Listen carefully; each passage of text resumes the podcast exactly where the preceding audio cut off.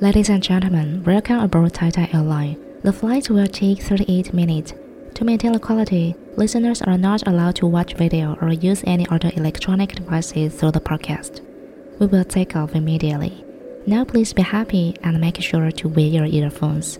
This is a non-smoking flight. Please do not smoke on board. I hope you enjoy the flight. Thank you.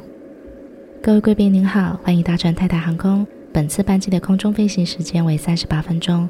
为了保障您的收听品质，在整个节目中，请不要同时观看影片或使用其他电子设备。我们很快就要起飞了，现在请保持愉快心情，并戴好您的耳机。本次航班全程禁烟，在飞行途中请不要吸烟。祝您旅途愉快，谢谢。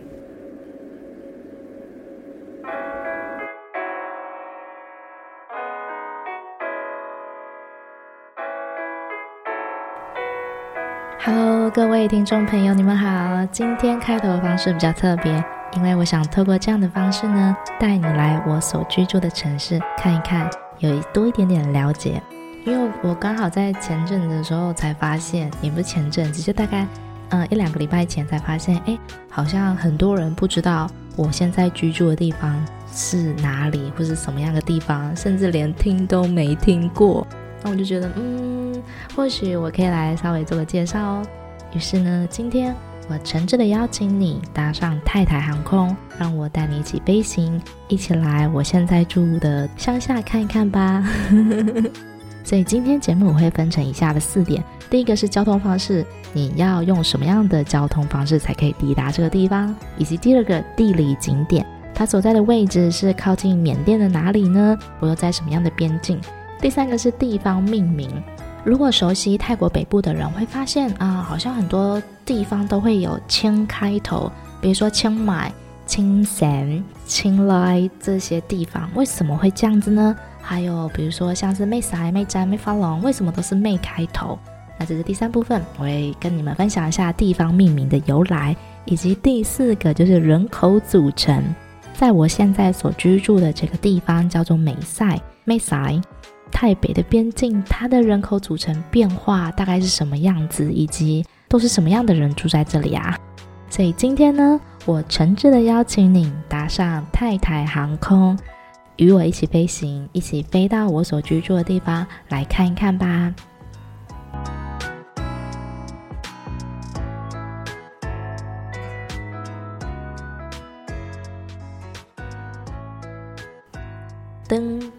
一个交通方式，要抵达美赛最快的方法，当然就是搭飞机啦。搭飞机是最快也是最贵的一个方式。首先，你可以从台湾搭飞机到曼谷，抵达曼谷之后呢，再转乘国内航班抵达清莱。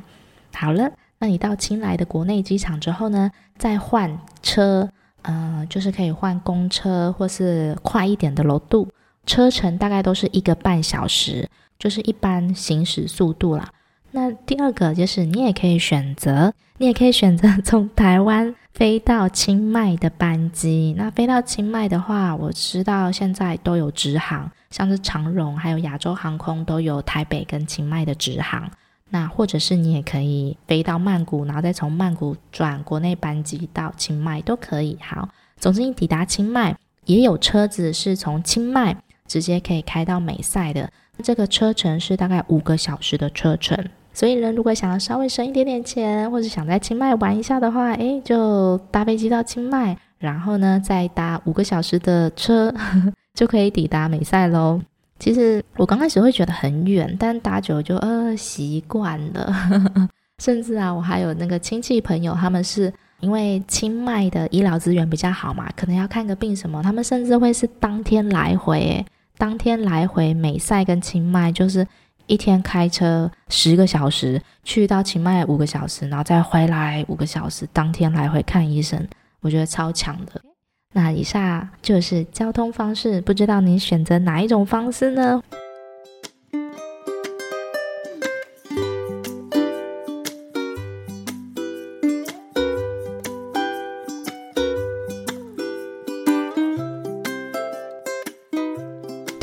第二个地理景点，那大家可能会好奇说，美赛对于没有听过这个地名的人来讲，会想说它到底在哪里？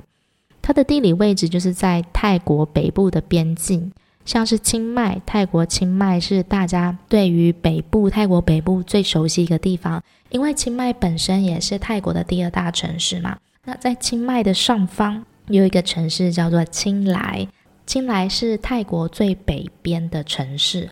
那在整个清莱府里面的最北边、最靠近缅甸的一个县就是美赛县，也就是我现在住的地方。美赛，呃，美赛，OK，那它是离缅甸只有一河之隔，在我们住的地方，我大概是骑摩托车五分钟、三分钟就可以到达缅甸边境。它虽然是一河之隔，但是如果你要呃入境到缅甸的话，就是要走那个路桥。它是在缅甸的大其力，缅甸的大其力这个地方是很奇妙的。我们可能会觉得啊，这个地方可能就是又穷又苦，好像没有什么，没有什么发展。但是事实上，大其力是有蛮多很豪华的赌场以及 KTV，就是供一些人可以在那边喝酒玩乐的地方。而且据说是非常非常豪华，我自己是还没有去过啦，但是听人家转述，真的是。嗯，就是阿拉伯皇宫式的那种赌场以及 KTV。好，所以呢，美赛呢就是在泰国的最北边，而且靠近缅甸大其力这个地方。那它与大其力只有一河之隔，这个河叫做洛克河，它最后会流向湄公河。那洛克河与美赛、泰国美赛还有缅甸大其力的距离，其实也没有很长。与目测的话，大概就是一百公尺这样子，所以我们在洛克河的河畔是可以直接看到对面的缅甸居民他们生活的方式，还有他们的房子的样式啊，以及他们的人，甚至他们养的鸡跟狗，你在洛克河这边呢，都是可以看得非常清楚的。那洛克河的河水，每当雨季或是下大雨的时候，河水之汹涌，因为它是有个坡度的地理位置，所以你可以看到很多水会从山上的那一端，然后这样子唰唰唰的下来，呃，也可以顺便看到不少垃圾啦，甚至有一些家具，哇，我都觉得很神奇。所以既然距离这么近，要偷渡是不是蛮方便的呢？是不是只要过了这条河就 OK？嗯，对啊，有很多一些 under table 的东西在这里。如果你是要偷渡的话，他们就会简称过水，还有那个过水的费用。那至于这个过水的费用呢，也是随着疫情的爆发，还有等等那些状况，水涨船高啊。现在如果你要这个过水费、偷渡费用，可是涨了十几二十倍都有，非常的夸张。呃，关于偷渡的一些小故事呢，我们改天有空再细讲好了。不知道有没有听众朋友会想要听呢？那我们再沿着洛克河流流流流，接着呢，洛克河它会流向了湄公河嘛。那湄公河也就是我们大家比较所熟知的金三角这个区域，也就是所谓的钦省啊，中文翻译可以是翻成清盛。那从美赛到清盛的话，这个车程大约是四十分钟左右，嗯、快的话半小时也可以到啦。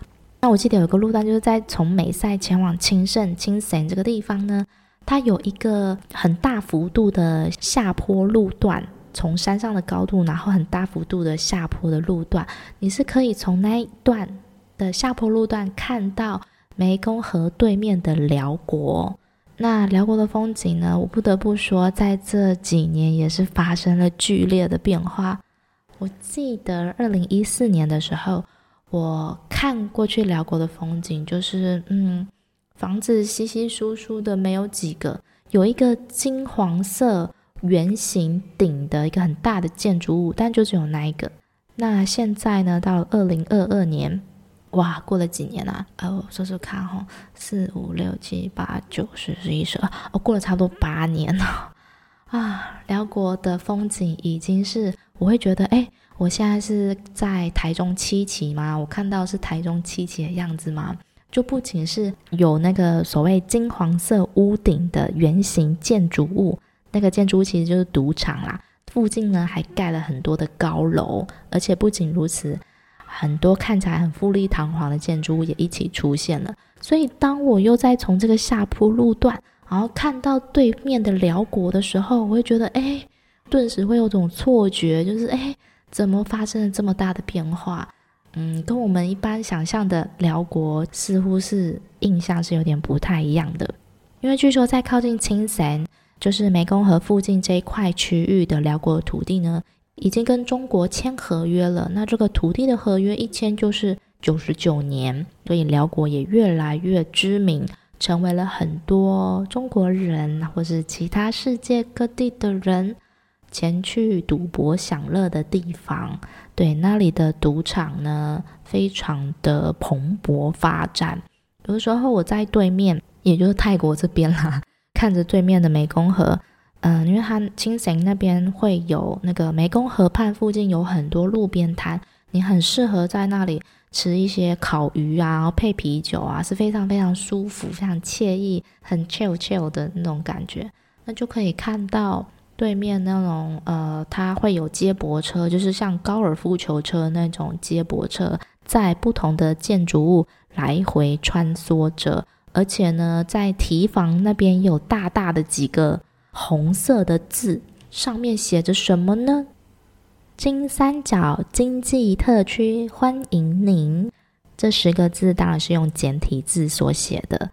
对，就是在那个提防上大大的白底红字，连我在泰国这边都可以看得到，就觉得哇，寮国真的变化很多耶。好的，所以以上就是关于美赛、美赛的地理位置，不知道大家脑海中有没有稍微建构出一些画面呢？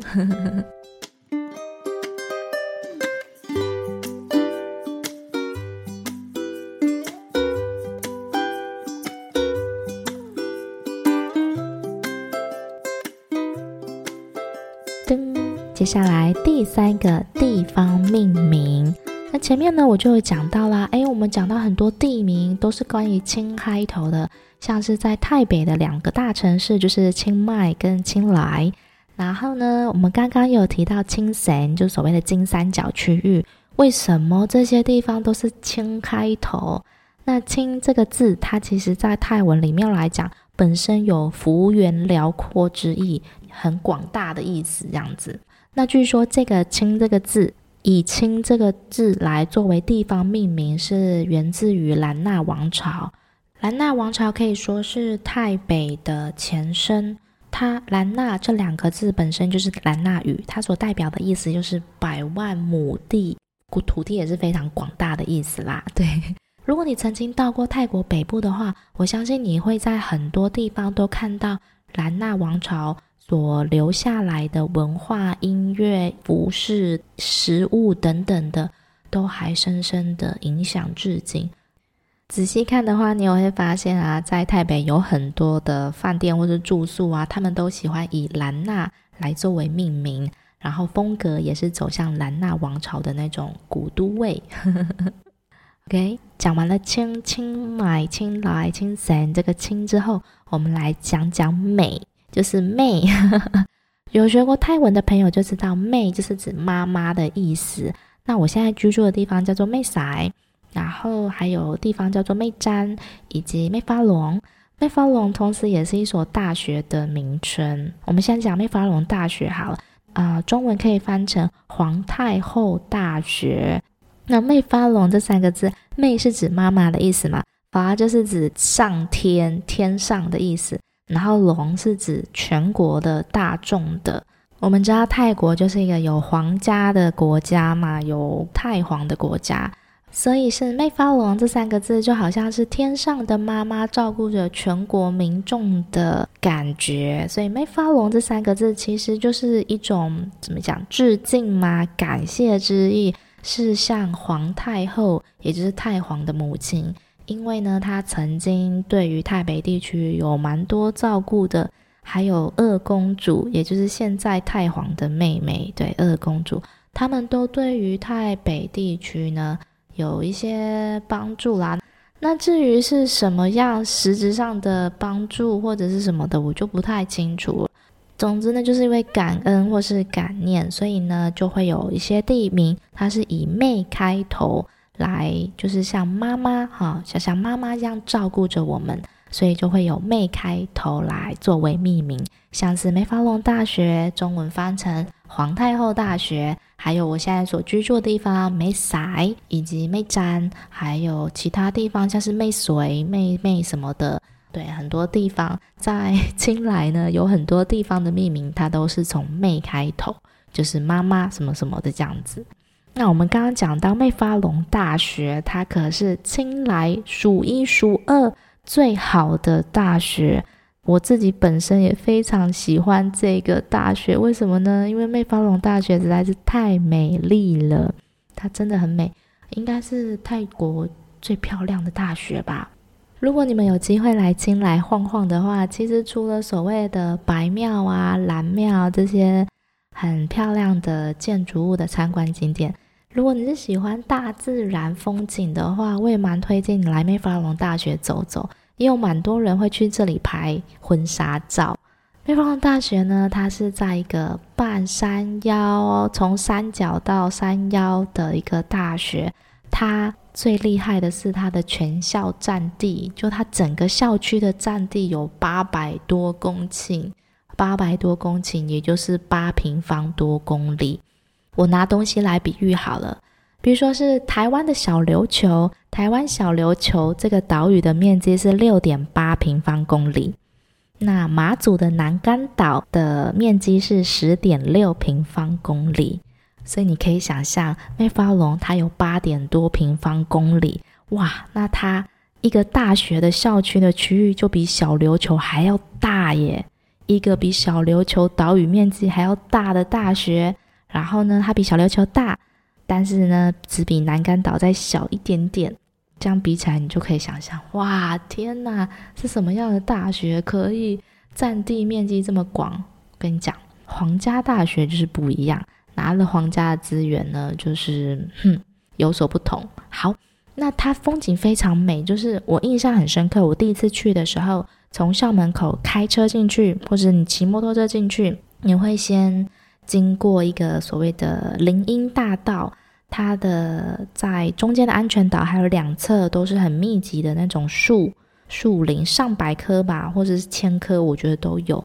对，就这样树林长得很高，然后形成一个树荫，照着整条大道，然后这样子开开开，我觉得应该有开一公里哦。你大概呃开了很长一段路，才会到达所谓的入校门口的区域。然后一进去，你就会被那个磅礴的气势给吓到，因为一进去呢，它的背景就是山景、蓝天白云，还整个很开阔的视野上，它有一个很像有一点类似那种罗马竞技场的那个圆拱式的建筑，很开阔的展开来。那这只是它的一个校区的小小一部分，在这个大学里面的交通呢，除了是机车啊之外，他们也有所谓的交通车，这就是我们一般观光客会坐的那一种，好几排长长的椅子，然后你就是上去，你就直接坐下来的那一种。他们就会固定呢在校园里跑来跑去，然后会有车站，你他们就会在车站停下来嘛，你就是要去哪里上课，然后去到哪里你就上车，然后这样子行走。在大学里面也有饭店，然后有很多其他。各式各样不同的咖啡店啊，然后吃饭的地方，还有盖得很漂亮的孔子学院。反正我自己觉得美法隆大学是一个很漂亮的地方，我蛮喜欢去的。好了，我们讲完了地方命名了，不知道你对于这个地方的感觉是不是又更加清晰了呢？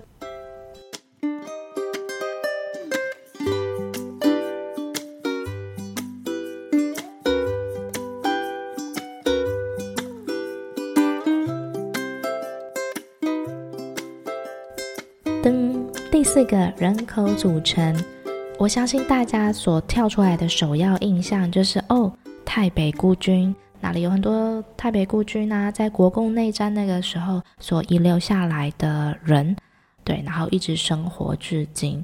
那我所居住的地方呢，美赛，它其实是以云南人为主的一个华人人口组成。大部分都是从各个时期慢慢移动过来的都有。对，所谓的移动，你也可以挂号偷渡或者是迁移，呃，从各种不同时期移动过来的都有。那有不少人的路线都会是先迁移到缅甸，然后再从缅甸慢慢的移动到泰国边境，也就是美赛。就诚如我刚刚先前所讲的地理位置，美赛离缅甸大其力仅只有一河之隔。那你要过来的话，其实也是比较方便的。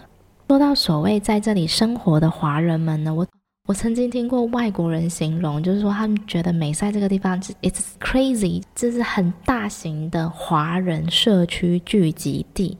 那这么说也没有错，美赛真的居住了非常非常多的华人。啊，我觉得华人跟泰国人的人口比例可以算是接近一半一半的。在过年的时候，其实会看到蛮多人家家户户的门前都是有贴春联的。那我们再说回来呢，所谓的泰北孤军啊，泰北孤军是大部分的人讲到泰北边境的时候所冒出来的第一个印象，因为美在的地形是平地。那泰北孤军其实他们在山上比较多，也就是从国共内战那时候所遗留下来的人们，因为山上的地势地形比较能够保护他们，而且早期的泰北孤军也曾经在泰国的领土上有帮忙打过战，因此可以获得当时的泰皇，也就是九世皇的特许。可以间接的拿到身份证，而且在这里继续生活下来。那所谓泰北孤军的后代，其实在山上是比较多，那都遍布在各个不同的山头。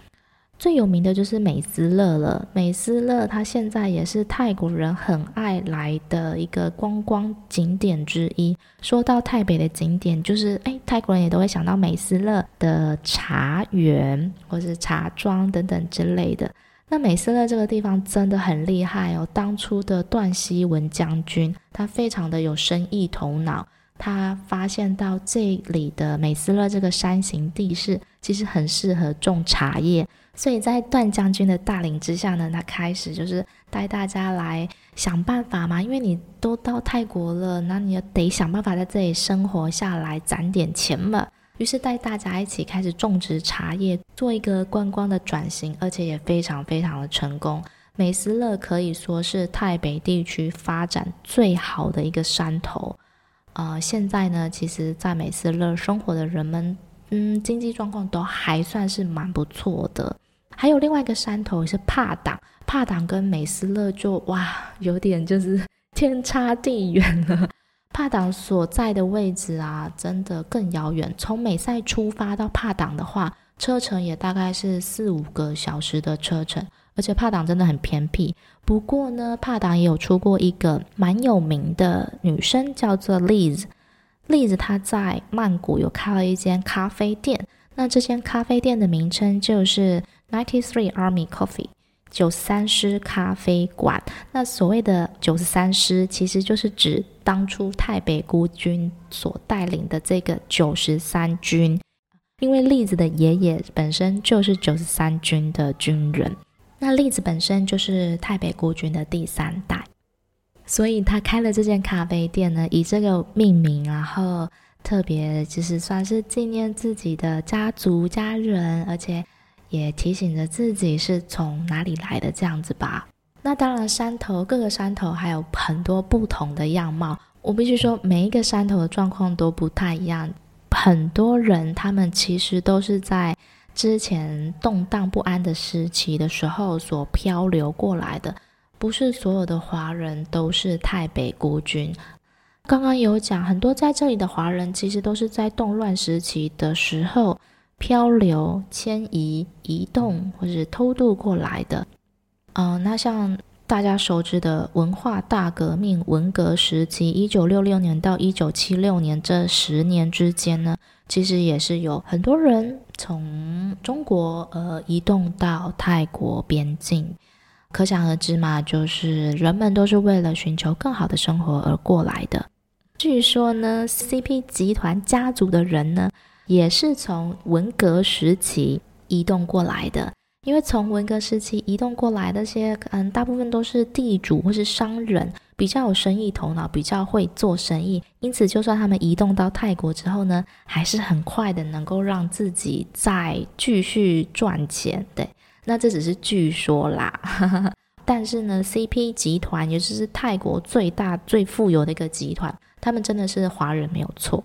除了在文革时期所移动过来的人们，那更早之前，也就是国共内战那时候，也就是一九四五到一九五零年这之间，当然有更多的人也是间接的移动到了泰北边境来居住。那移动到这边的人们呢，他们不想要忘本，不想要忘记自己原本从哪里来，或者不想忘记自己的语言。所以呢，在这里创立了中文学校。泰北的第一所中文学校是在一九五四年所创立的。一九五四年听起来非常非常久了吧？已经过了一甲子六十多年了耶。华人们在泰北所创立的第一所中文学校就是小学，在满堂村的建华小学，创立于一九五四年，是整个泰北第一间中文学校哦。至今都还在，也有很多人在那边念呢。而且这么多年过去了，嗯，小学的样貌也没有什么太大改变哦。那不知道大家会不会好奇说，哎，在泰国念中文学校的时间是什么时候啊？虽然说在泰国生活，你可以慢慢的拿到身份证，你一样要去念泰文学校嘛。那你同时要念中文学校的时间，就是在要么就早一点，要么就晚一点。根据我老公，对，我老公就是台北华人，他算是台北华人第三代嘛。他说他小时候啊，去中文学校的时间是清晨的五点跟七点，所以他们常常就是半夜四点多就要起来，天还暗的时候，大家就是可能拿着蜡烛或拿着手电筒，或是摸着黑，然后走好几公里的路去学校上课，上中文学校。走到学校的时候，根本就是头脑都还是很想睡觉。对，清晨五点跟七点这两个小时的时间去中文学校学习中文，然后再接着去泰文学校，所谓的泰文的正规教育的学校。读完之后下课呢，他们学校一般就是三点多放学嘛。下课之后呢，傍晚的五点到七点这两个小时呢，又再继续去中文学校。对，他们那个时候时期是很刻苦，这样子，清晨五点到七点，然后在傍晚五点到七点，就是从小时候就是持续这样的状态，中文学校、泰文学校两边这样子一起进行着。哇，我觉得这个睡眠时间真的是非常非常重要。然后老公说，要是那时候没有这么早起去中文学校念书的话，他应该可以长得更高。不过啦，现在中文学校学习的时间已经有所更改了。早上清晨这种五点到七点这个时间已经没有了的，很早以前就没有了。现在呢，在泰北的中文学校的学习时间，根据幼稚园、小学、中学跟高中都有所不同。对，小学的时间可能就短一点，然后中学又再拉长，然后高中的话就是六点到九点半这样子。所以很多华人们呢，为了不忘本，然后在这里开设了许多中文学校。遍地开花，真的是遍地开花，在很多不同的山头啊，都可以看到各式各样的中文学校。对，各式各样。我必须说，关于这一块呢，关于泰北华校这一块的水也是蛮深的，有很多东西可以好好的聊聊。但我觉得或许不是这么方便的，嗯，公开讨论吧。或许大家有空可以多想一想，泰北的华校创立了这么久了，有些学校当然是很后期才才创立的嘛。那经过了这么久时间，为什么泰北华校还是这么的缺乏资源，这么的需要外界的资助呢？这么久的时间以来，为什么没有办法慢慢的转型，可以独自独立发展？又或者是说，必须维持着这种所谓的穷情影像，才能够继续接受外界的资助以及帮忙，还有捐赠。学校必须得依赖外界的帮忙，才能够继续运转下去。那在这样的过程当中，呃，又会牺牲了些什么呢？讲到这里好像有点沉重，但无论如何，这个也是很真实的现况。曾经我们在书籍或是电影中所看到那些，其实或多或少都会随着时代的发展而有所变动或是改变。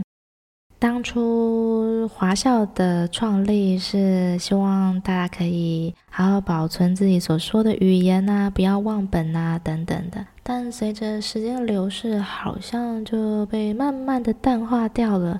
现在的所谓的泰北的第四代，他们还会觉得自己是华人吗？他们觉得自己到底是泰国人还是中国人？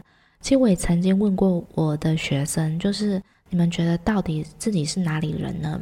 啊、学生曾经跟我回答说：“老师，我觉得我们都是，我们都是，我们在哪里就是哪里人的这样子。”那每个学生都有不同的回答。有些学生家庭状况比较好的，他可能从出生落地就已经是在泰国了，就拿泰国身份证，他理所当然就觉得说我是泰国人，只是因为我的爸爸妈妈会说中文，或是我的爷爷奶奶等等之类，或是家里家长。要他来中文学校念书，他是被逼着要来学中文的。但他自己觉得自己是泰国人，只是说为了符合家里所给的期待而来学所谓的中文。各式各样的状况都有。当然也有从缅甸过来，就是他可能小学、中学都在缅甸读书，然后等到高中了才过来，因为缅甸那边没有所谓的华文高中，所以他必须跑到泰北这边来就读。这样的学生，他其实本身也会说缅文的，我觉得他们的语言能力都很厉害耶，都可以说呃泰文、缅文、中文以及云南话。总之，我觉得无论发展过程是怎么样，有的时候我会去想说，诶，那在台湾生长的外省小孩，他们会跟人家讲说，嘿，我是外省第三代吗？他们会认同自己是台湾人还是中国人呢？嗯，我只是打一个比方啦。所以好像一样一样也不一样，我怎么会从人口组成讲到这里？反正泰北地区的人口组成，华人比例占了非常高的一部分。但是呢，跟泰国当地的泰国人呢，其实都相处的还蛮融洽的。甚至呢，也有泰国人，他们想要送自己的小孩到学中文学校来学中文，因为他们觉得学中文越来越重要。可是，如果他们不是从幼稚园就开始念起来的话，那真的是没有办法跟上。所以，会在泰国北部，就是泰北地区的中文学校念书的人，百分之百都是华人。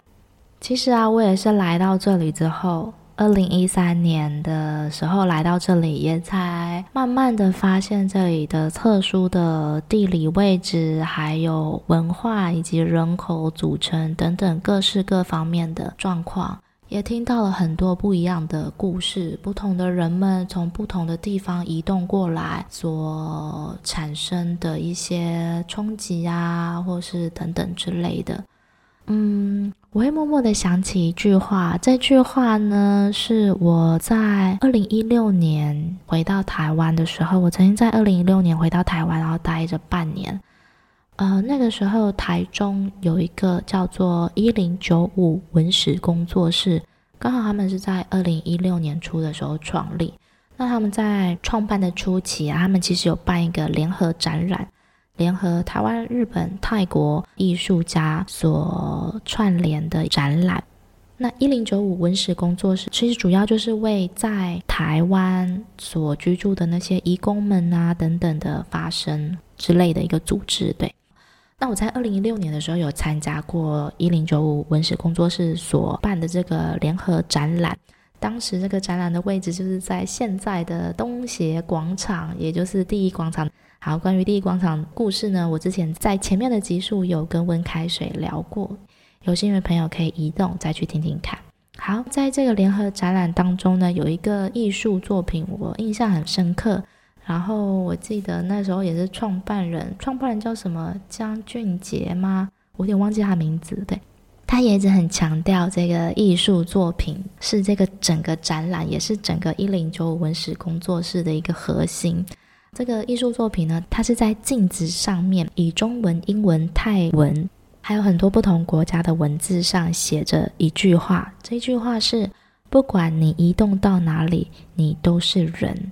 那你站在这个镜子前面呢？站在这个展览的作品前面，你就可以看到自己的样貌浮现于那一个镜面上，透着这些文字所传达出来的一种感觉或是感受。后我对于这句话印象也很深刻。不管你移动到哪里，你都是人。呃，我想对于在台北的华人们来讲，也是这样子的。不管人们漂流到哪里，不管人们移动到哪里，都只是为了过好一点的生活，都只是为了要过好一点的生活，就这样子而已啊，如此简单呐、好的。所以，以上从交通方式以及地理环境，还有地方命名，到最后的人口组成，希望透过以上的分享，可以让你对泰北边境有多一点点的了解。也很欢迎你愿意搭乘这次的泰台航空，跟着我一起飞到泰北边境这里来瞧一瞧，来看一看。你曾经听过美赛这个地方吗？还是你今天第一次在节目内容中听到呢？欢迎大家跟我分享哦，IG 追踪 Thai Country T A I C O U N T R Y。如果你喜欢这集内容，也还享受泰台航空所带给你的服务感受，也请欢迎留言分享或是推荐给你其他朋友哦，感谢你。